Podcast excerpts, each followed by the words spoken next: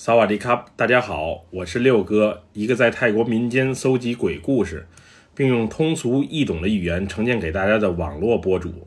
今天带给大家的故事名叫《疯癫的姐姐》，来自一位泰国春宫里府朋友的分享。接下来就让我们一起进入到这个故事当中。我姐姐叫伐，这是一个在泰国很常见的名字。伐在泰语里啊，就是天空的意思。一般父母喜欢给女孩子起这个名字，也是希望孩子能像天上的仙女那样长相靓丽，并健康幸福的成长。虽然我姐姐也叫法，但是她这个人生性比较孤僻，长相也一般。虽然我俩是亲兄妹，不过在感情上啊很是一般。她从小就喜欢把自己沉浸在自己的世界里，不太愿意呢与其他人交流。这么多年。我姐虽然身边啊也有几个朋友，不过男朋友我是却从来没有见过他教过。或许是因为他在性格上有缺陷，又或是颜值不高，很难讨男孩子的喜欢吧。我姐高中毕业后呢，就外出打工了。记得她当时是在离家不远的春屋里府希拉差市一家日系工厂打工。因为我当时在曼谷上大学，所以我俩交集不多。也仅仅是通过手机偶尔联系一下。记得那是三月底，我所上的大学啊刚放假没多久。我刚一回家，老妈就告诉我一个惊人的消息，那就是我姐怀孕了。不过致使我姐怀孕的那个男人是谁，俩人又是怎么认识的，我姐却一点都没透露。当时是我姐从电话里告诉我老妈这个消息，并且过几天，也就是泼水节前夕。她就会辞工回家，并好好养胎，争取把这个孩子健健康康的生下来。因为我爸在我很小的时候就抛弃了我们娘儿仨，重新组建了家庭，所以这么多年单亲母亲的艰辛，我妈还是深有体会的。虽然我妈当时很生气，不过毕竟是自己的孩子，埋怨多了也没用。与其让我姐一人痛苦，还不如全家帮她承担。我回家后没多久，我姐也就回来了，因为那时我姐仅仅是怀了三个月的身孕。实话实说，从外表上是一点也看不出来的。因为我俩同住一屋的缘故，基本上每天呢，我们都是在家里宅着，也开始尝试着沟通。那时我俩一起追剧，一起吃零食，仿佛冷了多年的姐妹情，现在开始热乎了起来。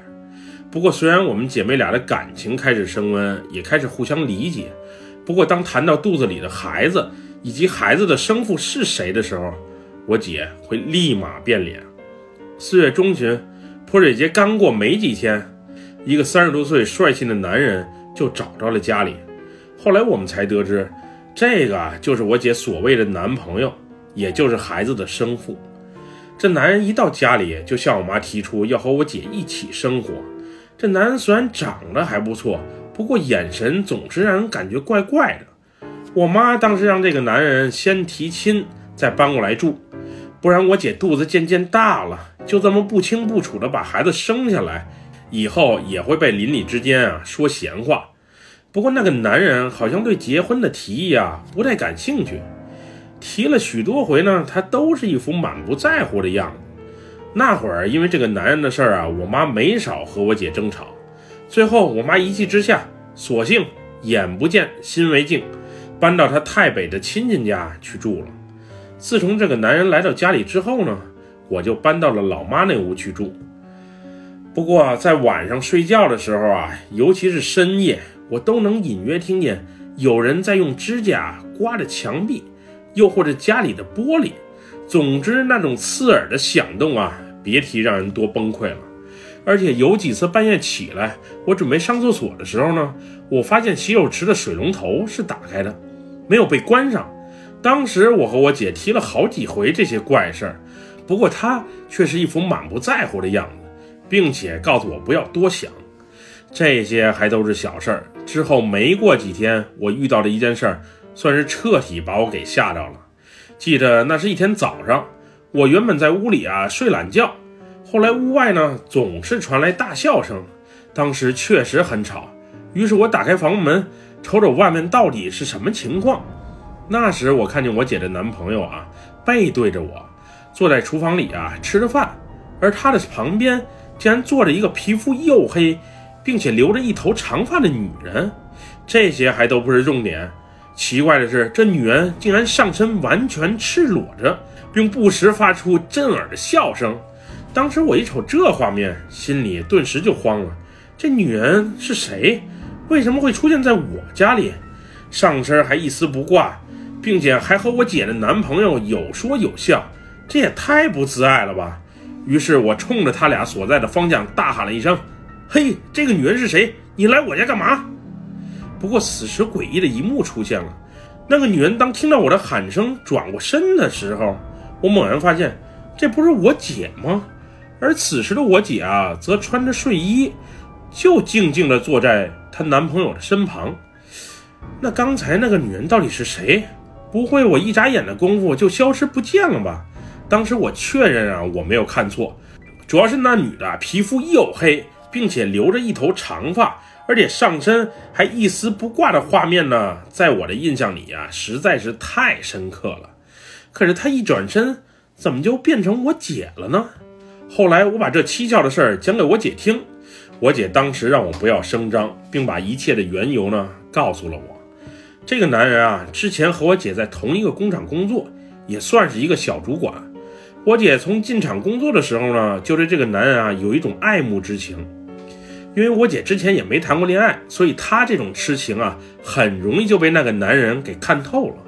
后来那个男人把我姐骗上了床，俩人呢虽然没有公开，但是呢始终保持着床上恋人的关系。不过俩人的关系没持续多久，我姐就发现自己怀孕了。我姐原本提出结婚，并准备把孩子生下来，不过那个男人啊，却怎么都不答应，不仅不承认孩子是自己的，还断绝了俩人的关系，更是对我姐啊不搭不理。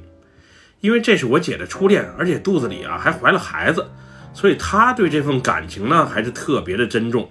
见男人心意已决，又没有任何挽回的余地和办法，于是他孤身一人啊去了一趟泰国东北部的乌文府。求助当地一个有名的黑巫师，帮他想想办法。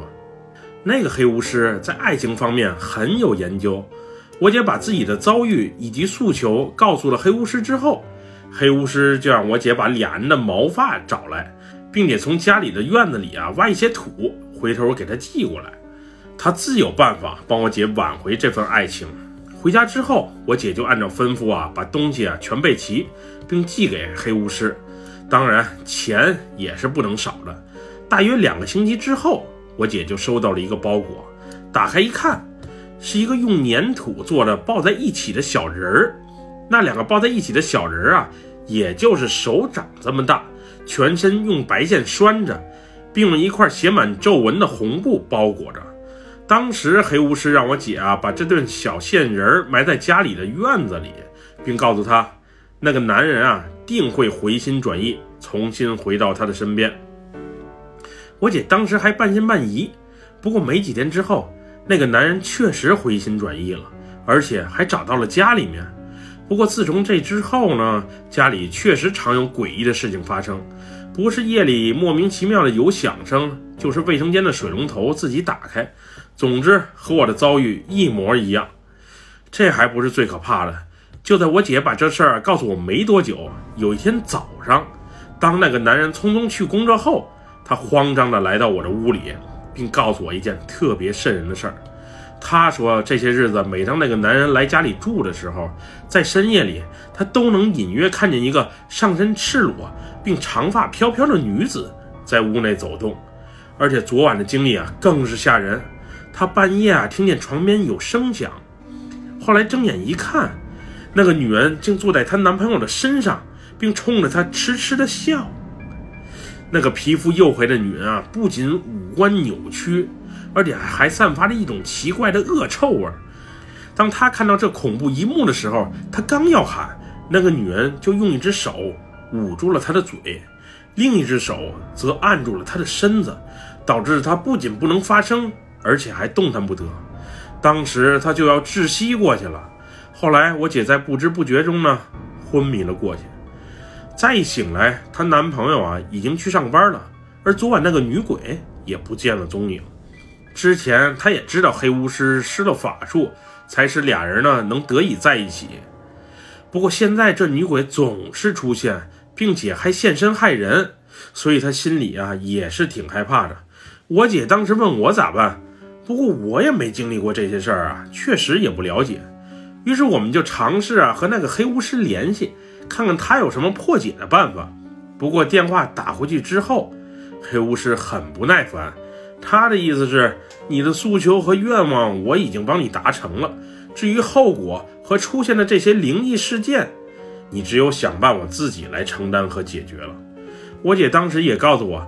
在她去求黑巫师的时候啊，当时人家就让我姐提前做好心理准备，因为愿望达成倒不难，不过所带来的后果到底有多严重，那就不好说了。不过我姐当时急于挽回爱人的心，也顾不上这么多，没想到好日子没过几天就被厉鬼给缠了身，估计是厉鬼帮了你的忙来找你要回报了吧。后来因为这女鬼出现的次数太频繁。无论是那个男人在与不在，我姐实在是受不了这个煎熬与折磨。于是，在一天下午，我俩把她埋在后院里的那对小人儿挖了出来，并准备带到庙里，让大师帮帮忙破解。那天我们去的是一家春屋里府当地比较有名的庙宇。当我们把这对小人拿出来给大师看的时候，不用过多解释，大师就知道这东西啊是干啥的了。当时大师回应：“这东西很是邪，他也只能诵诵经，帮那女鬼超度一下。至于效果如何，那还真不能保证。”当时他也告诉我们，这些巫术啊，平时最好少沾，不然被邪灵缠了身，到时会遭厄运的。后来大师超度念经之后呢，他让我们把这对小人啊拿到寺庙里的焚尸炉给烧了，并给了我们每人一瓶圣水。让我们每天早上醒来以及傍晚睡觉的时候呢，擦一下脸和手，而且需要一连擦三天。我们原以为这件事儿就这么过去了，没想到那天我们刚回家就得到一个噩耗，就是那个男人，也就是我姐的男朋友出车祸死了。当时这个消息来的实在是太突然，我姐当时就崩溃了，哭得像个疯子一样。而且还自言自语地说着胡话，当时那个场景啊，实在是太恐怖了。我怕她出什么意外，于是就立马拨通了老妈的电话，让她连夜赶紧从太北啊回家。后来我姐在疯了一阵之后呢，没了体力，于是就昏睡了过去。那晚只有我陪在她的身边，当时我还感觉这事啊实在是太蹊跷。也不知道她男朋友的死到底是意外，还是因为我们把那对小人处理了之后得罪了那个女鬼、那个邪灵，而导致她的不测。当时我只希望老妈能早一些回来，我是怕那邪灵啊找上门，也怕我姐呢真有什么意外。那晚的我呀，就陪在我姐的身旁。我虽然也困，也想睡觉，但生怕一睡下去没看好我姐，她会做什么傻事儿。虽然我努力不让自己睡着，不过那天发生了太多的事儿，我实在是太累了，最终呢还是没能扛住困意。不过半夜的时候，我还是被一阵急促的呼喊声给叫醒了：“救命！救命！快帮帮我！快帮帮我！”当我睁开双眼的时候，我发现我姐正坐在床上，用双拳不停地捶打着自己的肚子，当时鲜血流了一床。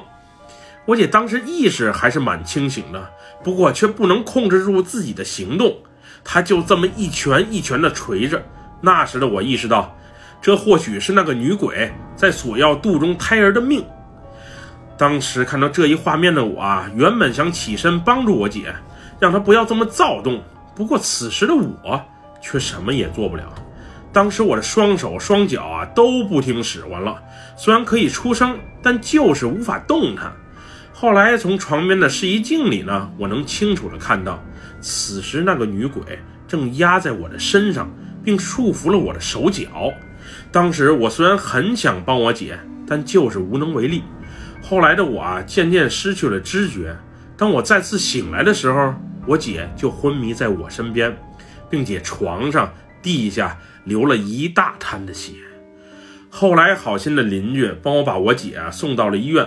不过不幸的是，肚中的胎儿最终没能保住。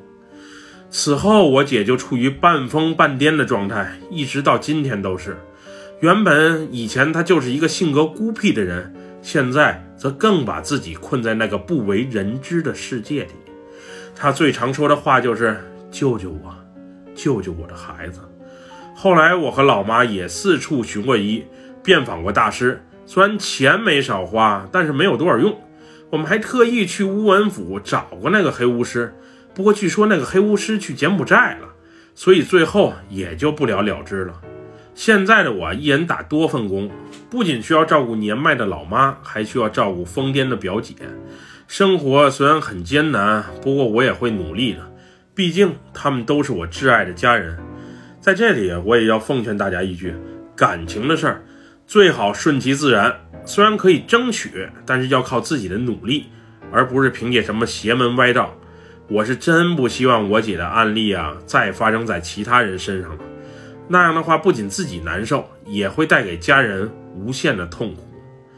本期故事就分享到这里，喜欢的朋友别忘了给六哥点赞和关注哟。让我们下期节目再见，么么哒，拜拜，萨瓦迪卡。